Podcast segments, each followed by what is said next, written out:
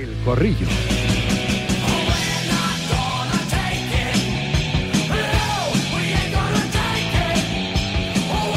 Ahora que lo que son 50 años no son no son un lustro, son cinco décadas.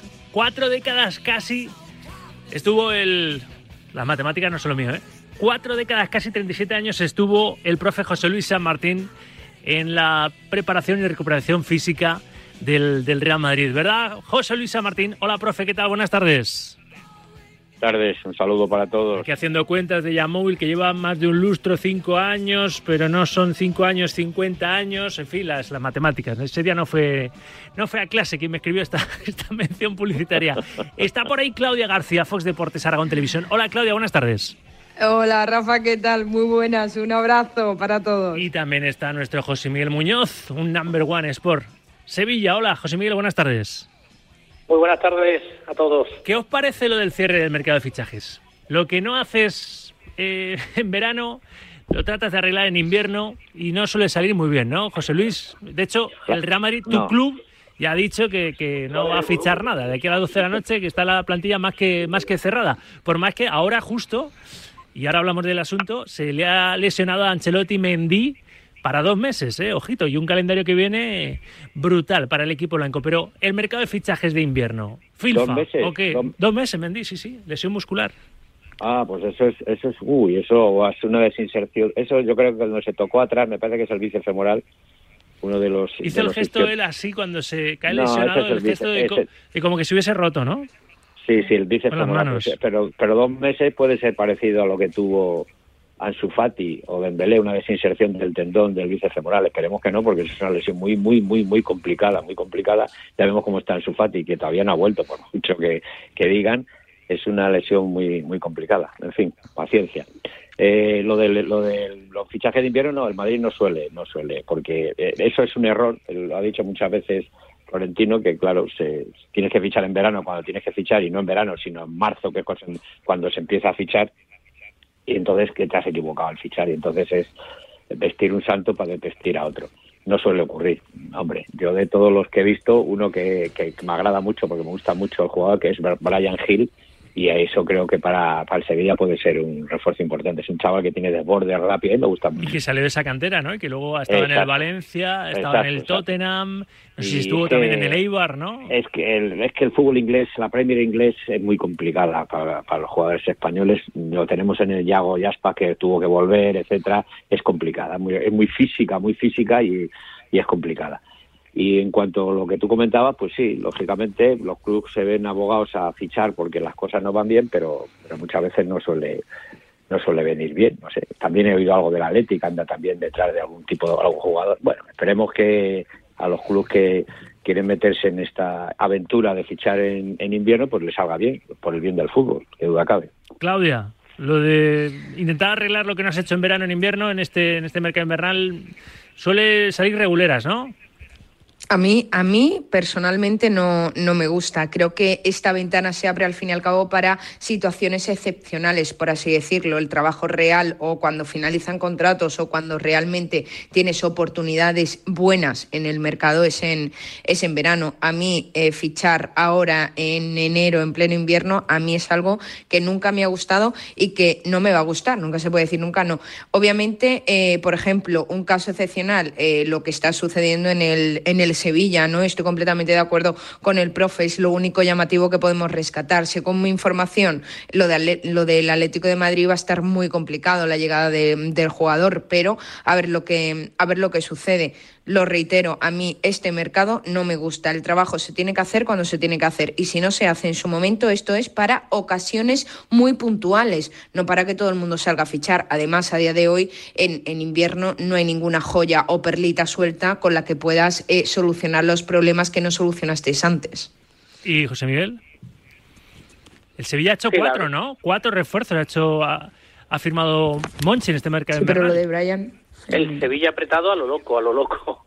La verdad que es que el Sevilla está obligado a hacerlo. Yo Sí. anoche, ah, ayer por la tarde noche hablaba con Monchi, con el que llevamos dos semanas que tenemos pendiente una, una charla y el pobre ayer me lo decía, José Miguel, discúlpame, pero no doy más de sí. O sea, está, está desbordado. Estaba on fire ayer mismo ya. Está desbordado. Y hoy también. Es cierto que, sí, es cierto también que la situación actual del Sevilla en la tabla clasificatoria, aunque ha, ha mejorado, eh, no termina, evidentemente ha mejorado, pero le ha ganado al Cádiz, que se ganó 1-0, y a un Eche que ya prácticamente está está decapitado en primera, ¿no? Por la situación en la, clasificación. Aún así está solo dos puntos por encima del descenso el equipo de, San Pablo, aunque es verdad que es que hay hasta casi 12 equipos en cinco puntos. La, pelea por la permanencia, vamos a cumplir ahora la primera vuelta, pero la segunda vuelta va a ser de, disparos, ¿eh? deportivo. Va a haber mucha mucha guerra, mucha batalla. Yo creo que este año yo creo que va a estar tan emocionante tanto la lucha por Champions y UEFA, que también está ahí con varios equipos en un, en un pañuelo,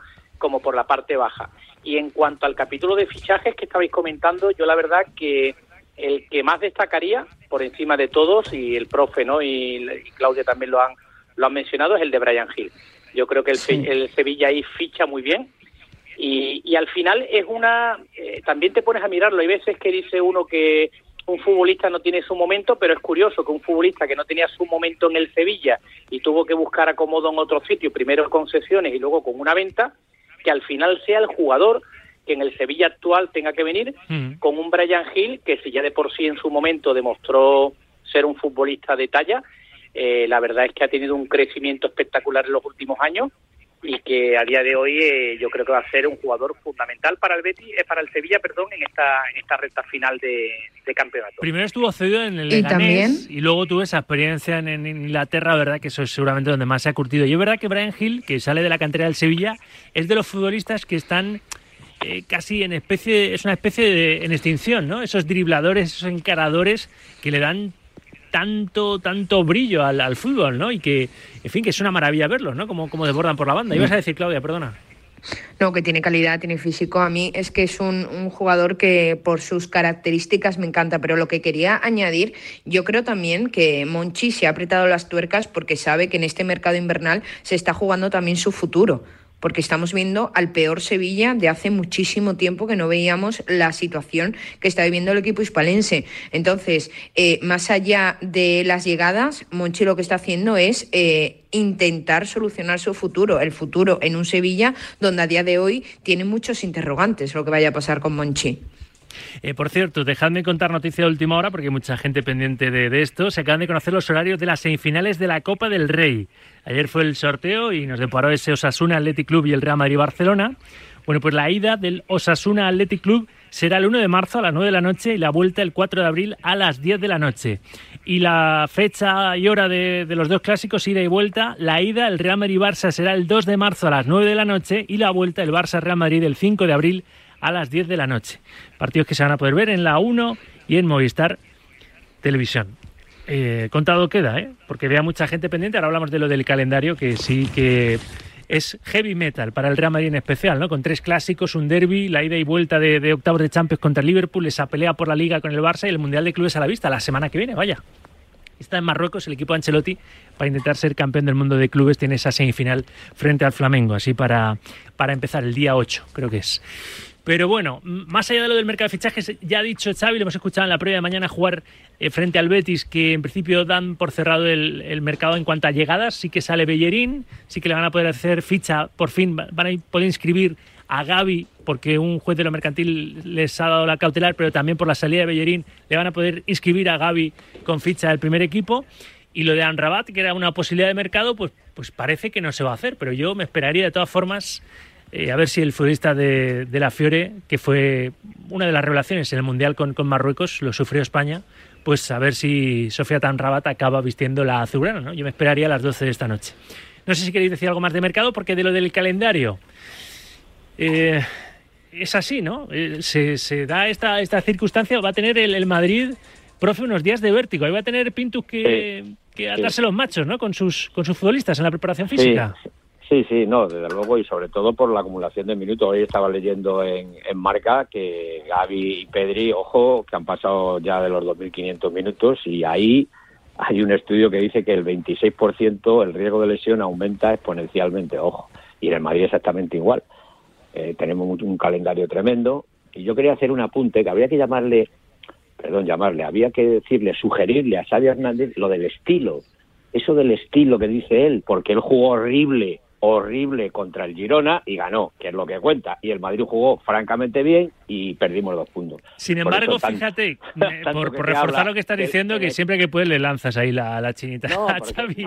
es verdad que Xavi fue crítico, autocrítico y Ancelotti bastante complaciente porque es verdad que su Real Madrid jugó bien pese a que no ganó ante la Real. Empató a cero. lo que cuenta, Rafa, lo que cuenta la ley es ganar. Sí, sí, es verdad. Ahí están, los, ahí están los cinco puntos. Entonces, cuando él decía, no, no, no, hay que jugar, hay para ganar hay que jugar bien. Bueno, pues querido, pues no estáis jugando bien porque fue horrible el partido de Girona, pero, pero sumaste un punto y ahí es donde se ganan las ligas. Entonces, es que no hay que ser tan mm, dogmático, decir, va a jugar como pueda, vamos a jugar como pueda, si podemos jugar bien, bien, y si no, porque el Madrid no pudo hacerlo nada mejor que el otro día. Jugó de todo, con, con, intensidad, con balón, hubo cantidad de ocasiones, 0-0. Es que ese es el fútbol. Ese es el fútbol. Y lo que cuenta es ganar, y ya está. Mira la clasificación, cinco puntos y ya está. O sea que que es así. Pues nada, muy complicado. Ya te digo que es muy complicado. Madrid y Barça se van a medir, profe, tres veces en apenas 35 días. Sí, no, y, no y van a tener 16 partidos los de Ancelotti de máxima exigencia en los próximos dos meses. Es que además los que salen de la lesión, los que salen de lesiones, pues necesitan un tiempo para coger ritmo de competición y, posición en el campo, etcétera, etcétera, y ahí está. A ver cómo salimos, a ver cómo salimos de, todo, de toda esta, de toda esta historia. Parece que estamos recuperando lesionados y, y vamos a ver, vamos a ver. Claudia. A ver, Rafa, yo siempre lo he dicho en relación a lo que apuntaba el profe y a las últimas declaraciones de Xavi, de Ancelotti y demás. Yo siempre lo he dicho y lo defiendo que el debate de jugar bonito, jugar bien, depende de gustos, ¿no? Puede que para mí jugar bonito sea una forma, un estilo, y puede que para ti sea otro. Entonces yo, yo el debate este de entre entrenadores de jugar bien, jugar mal, jugar, la verdad es que no lo entiendo y no lo voy a entender nunca. Lo que importa es ganar y a día de hoy está en mejor dinámica el Barça que el Real Madrid, pero me está gustando más lo que estoy viendo en el terreno de juego de un Real Madrid que creo que no está al 100%, que tiene muchas ausencias, como sabemos, que un gran club o un club importante como es el Real Madrid no se puede excusar en lesiones y en ausencias, desde mi punto de vista, pero lo estoy viendo carburar cada vez eh, mejor para, para cómo volvieron de, del Mundial de Qatar la mayoría de, de internacionales. ¿no?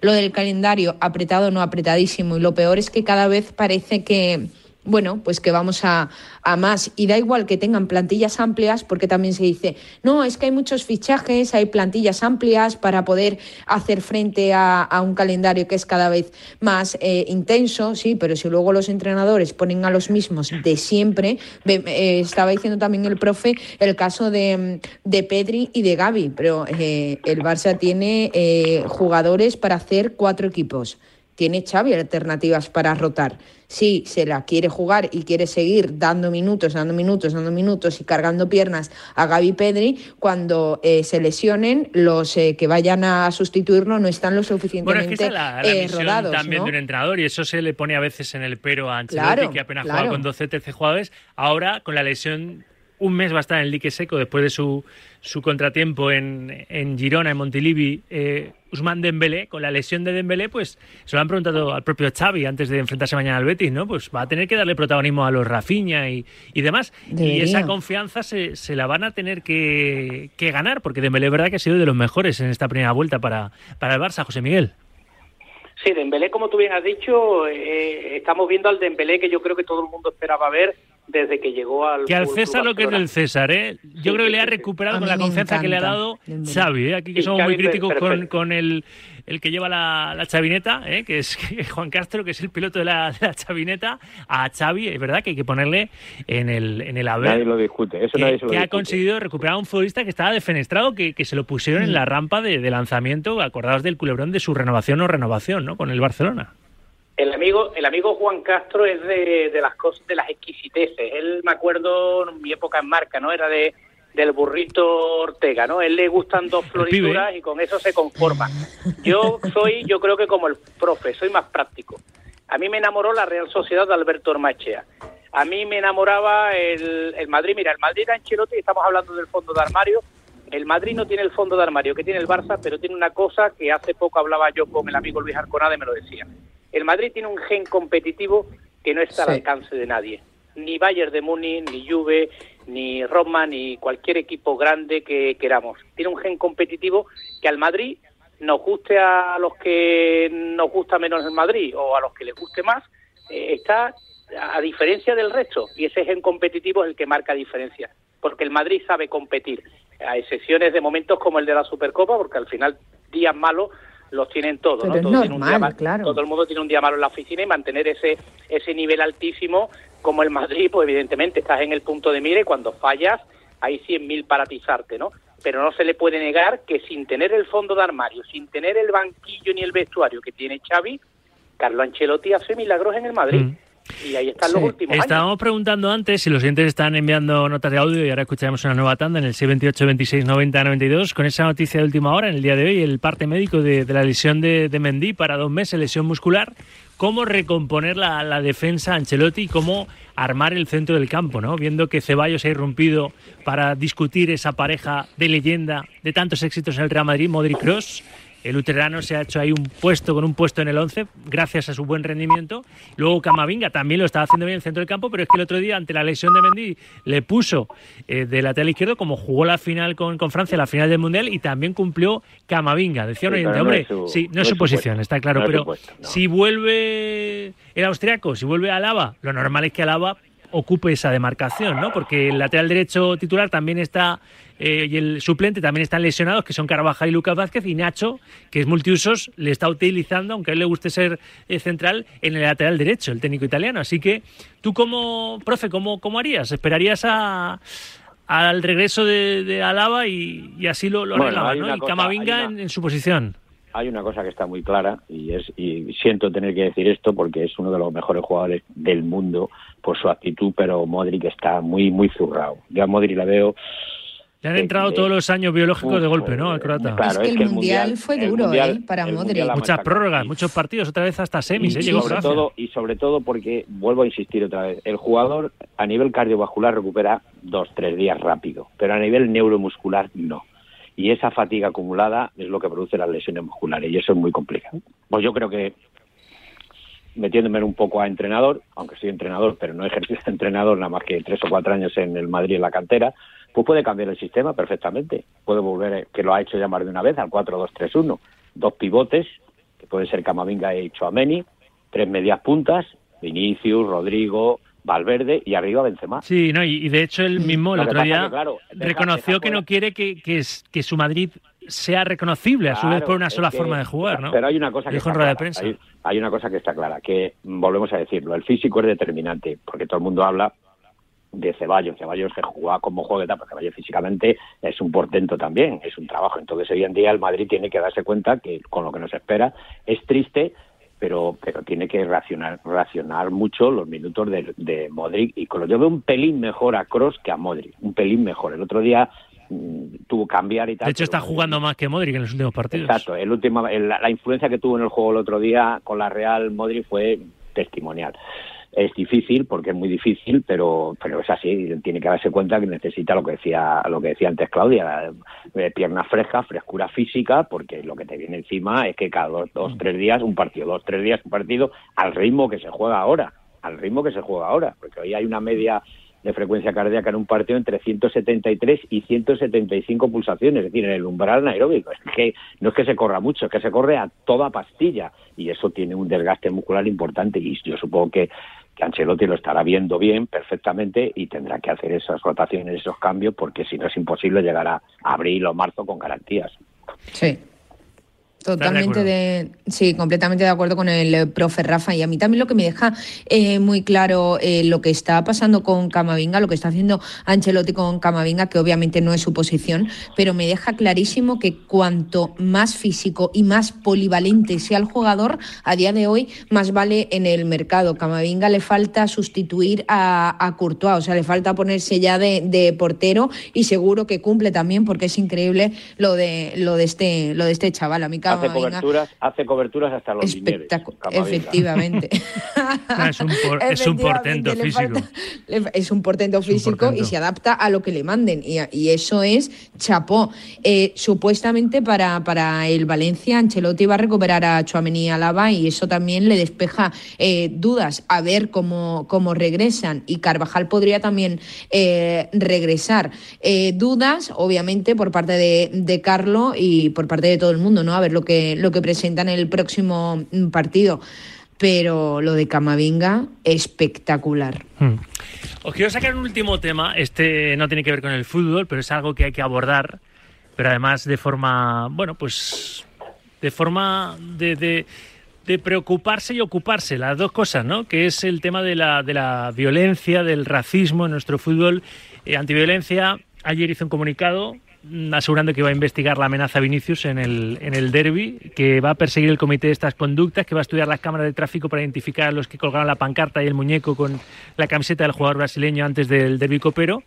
Pero he hablado con Esteban Ibarra, que es presidente del Movimiento contra la Intolerancia, eh, también es presidente del Movimiento contra, contra la Intolerancia y también es el secretario general del Consejo de Víctimas de Delitos de Odio. Yo respecto a la, afición ultra del Atlético de Madrid, los ultras del Atlético, decía, bueno, si, si sacó Florentino a los ultra sur del Bernabéu y, y la porta a los Boys Noise del Camp Nou, ¿a qué espera Miguel Ángel Marín de, para, sacar también a, los radicales de, la afición del Atlético de su estadio? Y ojito a lo que me ha desvelado Esteban Ibarra ahora después del COVID han vuelto otra vez a retornar muchos de ellos. ¿eh? No, tampoco nos equivoquemos porque no para de haber incidentes violentos y enfrentamientos entre unos y otros.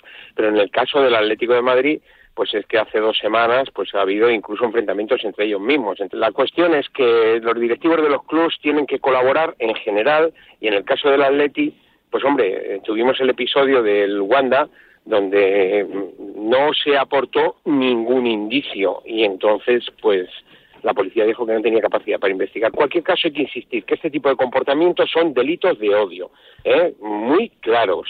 Aquí ha habido no solo un daño a Vinicius, sino a la dignidad y se puede abordar esto por la, eh, protección de la integridad moral de las personas eh, a la dignidad de los seguidores del, Real Madrid, que no se puede eh, plantear una incitación al odio tan, tan claramente como se exhibía en la pancarta. Delito de odio, ¿no? Tal cual lo que sucedió con esa pancarta en, los, en uno de los puentes de aledaños a Valdebebas. Eh, me ha reconocido Esteban Ibarra también que, que se está andando en círculos, por desgracia, desde hace mucho tiempo, para luchar de verdad contra este tipo de episodios racistas, xenófobos y, que suponen delitos de, odio. Ahora me dais vuestra opinión porque los siguientes están opinando también y vamos a escucharles dentro del corrillo en una segunda tanda. Notas de audio en el 628 26 90 92. Y con lo que habéis escuchado de Esteban Ibarra y vuestra opinión de, todo lo que está intentando hacer antiviolencia, eh, vamos a cerrar el, corrillo. Pero antes, los que están ahí al otro lado de la radio, que nos aguantan cada día aquí en Directo Marca y que participan con sus opiniones. Bueno, está claro también que los directivos y los jugadores y entrenadores con sus con sus declaraciones provocan también muchas veces que no se dan cuenta, provocan mucha violencia. Eh, no es justificable porque la gente es como es, pero pero ya pueden tener cuidado. Buenos días, Radio Marca. Eh, les saludo desde aquí desde La Habana, Cuba. Solamente para reportar mi sintonía, desearle los mejores deseos y un abrazo fuerte. Buenas, Sauki. Calendario atroz. Vamos a ver, pero si el Real Madrid quiere jugar la Superliga y quiere jugar siempre contra los mejores y, no quiere jugar contra el Cádiz, ni el Elche, ni, ni, ni, ni el Rayo. Calendario atroz. Venga, hombre, que lo disfruten y si no, que no ganen. Venga, un paletín.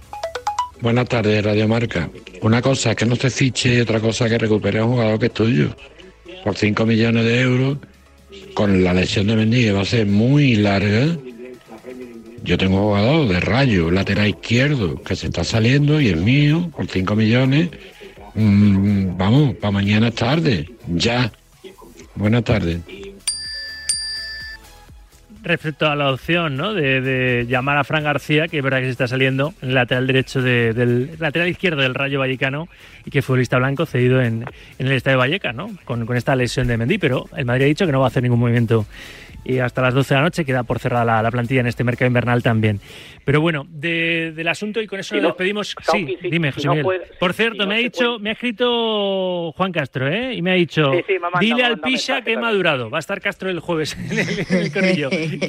Juan Castro, que lo quiero como si fuera mi hermanito. ¿Qué ibas a decir, José Miguel? Antes de opinar de esto. El periodista que más sabe de fútbol internacional. Hombre, por favor, un fenómeno. Especialista en fútbol argentino. ¿Qué ibas a decir? Decía que que Odriozola, que era un jugador que en la Real Sociedad, eh, desde que yo lo vi en sus comienzos, me Atrecho en el banquillo del Real Madrid cada partido. Es, es increíble, ¿eh? o sea, es increíble que yo no sé qué pasa, qué ha pasado con este futbolista, eh, pero es un auténtico desconocido en el Madrid. ¿eh? Ya que estás con el uso de la palabra, porque me tengo que ir marchando, dime algo de esto que has escuchado de Esteban Ibarra y de lo que está pasando en nuestro fútbol, por desgracia, otra vez con los violentos. Eh, a mí me da mucha pena, porque mira, lo, lo, comenté el otro día, ¿no? Con el tema de que se prohibiera que los, los aficionados de la Real Sociedad acudieran con la camiseta de su club al, al, al Nou Camp, igual que había ocurrido con otros equipos anteriores. O sea, no era una medida nueva para la Real, sino que ya había ocurrido con otros equipos, ¿no? Y me parece que, que nos estamos cargando el, el fútbol, la sí. sociedad y todo en general. O sea, a mí me da mucha pena que, que un padre no pueda ir con su hijo. Yo, yo dejé de ir con mi hijo al fútbol por las cosas que veía, sé de muchos amigos que están en la misma circunstancia.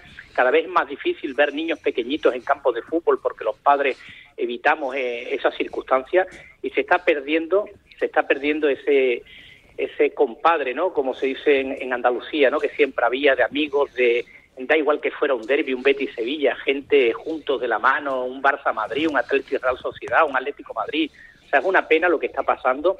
Actos de racismo, aquí es fácil llamar a, a, a Vinicius, que luego se, se, muchas veces nos meteremos todos, ¿no? Decimos, bueno, pero es que Vinicius provoca, bueno, pero es que el futbolista tiene que hacer lo que tiene que hacer en el campo. No, Vinicius pero... a veces provoca porque no gusta al rival lo que, lo que hace, que hace daño con su jugada. Lo que no se puede ser es que se, se pierda el respeto y la educación. Se ha perdido en la sociedad y se está perdiendo en el fútbol que, es una pena que se haya perdido y que estemos en tiempos que corren, en lugar de ir creciendo cada año, que, que tú vayas a un campo de fútbol y veas a energúmenos insultar, que tú estés con tu hijo al lado y escuches a uno decir, bueno, todo lo que en su casa le, le decían que no dijera y que lo soltaran en un campo. A mí me da muchísima pena todo lo que está ocurriendo. Claudia. Muchísima pena, completamente incomprensible. Esto se parece más a una selva, entre tanto listo, entre tanto empresarito que se mete en un deporte que ni, ni ama y entre tanto, sil, bueno, pita, pita silbatos, por no decir otra cosa. Y, y, yo no entiendo nada. Cada vez se están cargando más el eh, fútbol. Pena, incomprensible y que paren ya entre unos y otros, por favor. Profe, tú que llevas aquí más años que, que ninguno de nosotros en, en torno al, al, mundo del fútbol, ¿es el peor momento en ese, en ese aspecto? Sí, ¿En la sí, pelea sí. contra los violentos? Totalmente, totalmente es lamentable. Yo, mm, eh, volviendo al tema de Vinicius, le veo un poquito, el día de la Real Sociedad, le veo un poquito más moderado, un poquito más moderado, sí. porque mm. le veo un poquito, a ver si ese camino va y va mejor para que para no, para no dar pie, para no dar pie a los violentos, a los indeseables que hay por el mundo del fútbol y estoy totalmente de acuerdo con la reflexión que ha hecho José Miguel, que es que el fútbol es para disfrutar y los ellos les encanta el fútbol y tal, y no se puede porque porque porque hay unos, una serie de individuos que están dispuestos a todo y están totalmente dispuestos a todo mm. y esto es, es lamentable. Bueno, pues yo me he propuesto no vamos, con mucha humildad, me he propuesto no dejar de, de, de, de, estar pendiente de estos temas, que se pelee contra, contra la, violenta, la violencia y los violentos en el mundo del deporte para apartarlos definitivamente desde este, desde, desde este programa, ¿no? Una especie de observatorio para que no queden este tipo de denuncias en agua de, de borrajas. Lo dejamos aquí, Claudia, gracias un martes más. Gracias, como siempre, Rafa, pasar frío. Gracias, es lo que toca. Gracias, José Luis, gracias, profe. Gracias, Rafa. Un abrazo y un saludo para todos. A abrigarse en Sevilla también. José Miguel Muñoz, abrazo. Lo haremos. Abrazo grande y saludos para la peña del Corrillo de Écija, que el otro día me dijeron, por favor, que Sauki nos salude. ¿Que hay una hay peña que, ya en Écija de este espacio? Bueno, Están bueno, bueno. fieles, fieles todos los. Un programa de éxito. Este es un programa de éxito a pesar de su presentador. Gracias, me José Miguel. Dijera, me dijeron que dijera que era muy guapo, pero como sé que tu señor a veces escucha, he dudado, Rafa. Bueno, pues ya, ya lo he soltado. Gracias a, a, bueno, pues a esa persona invidente que ha opinado así de servidor. Gracias, José Miguel. Abrazo.